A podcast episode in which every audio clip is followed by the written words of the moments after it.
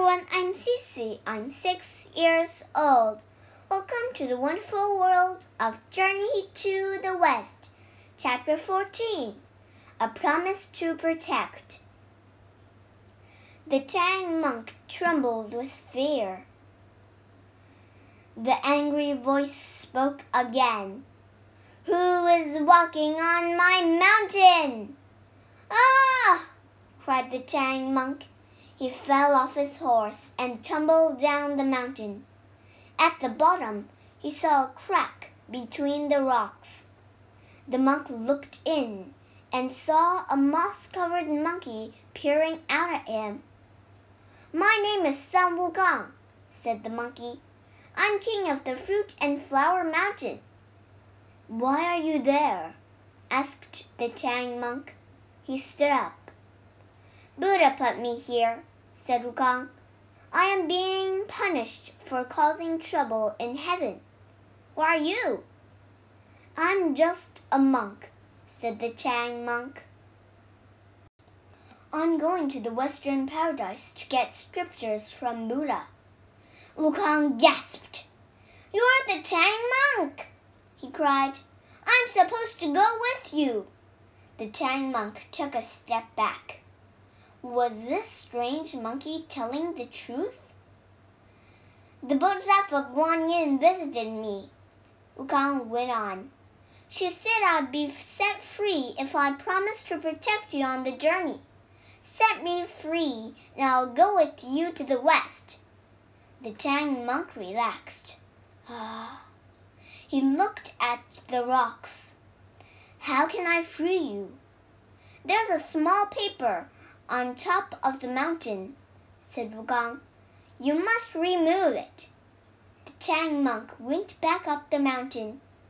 He pushed aside shrubs and brambles and pulled himself over large boulders. Finally, he reached the mountain's peak. The monk picked up the paper. Right away, a breeze swept it from his hands. The paper floated up and then disappeared among the clouds. The monk hurried back down the mountain. The paper floated away, he said to the monkey. It returned to Buddha, said Wukong. Now step back. The Tang monk took a step back. Go farther, said Wukong. The monk took another step back. Go farther, said Wukong again. The Tang monk went far from the mountain. He gasped as the entire mountain rose into the air. Wukong stood under the mountain, holding it up with his hands. He jumped out, and the mountain crashed down behind him. Wukong grabbed the Tang monk's hands. Thank you, master, I will help you reach the western paradise. The Tang monk rode the horse as Wukong walked. The monkey told the monk about himself. The Jade Emperor's entire army couldn't defeat me. He laughed. So I said I should be in charge of heaven. What powers do you have? asked the Tang monk.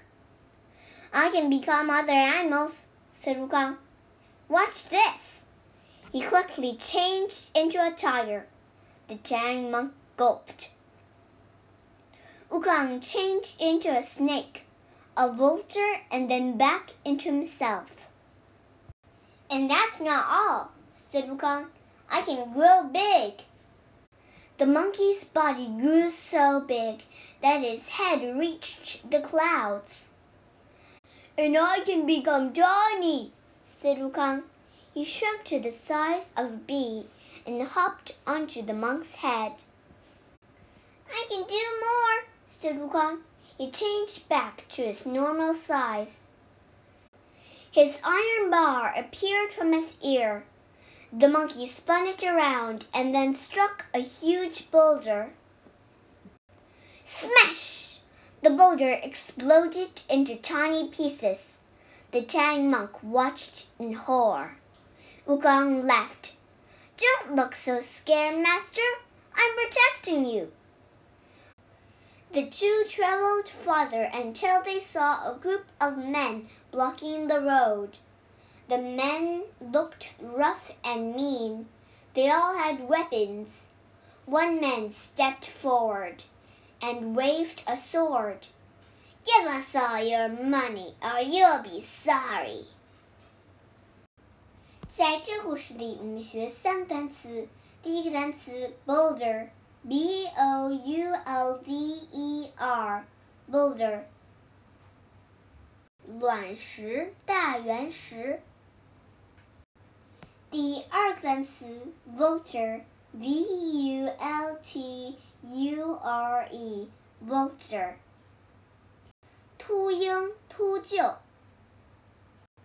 第三个单词 horror，h o r r o r，horror，惊讶、惊骇。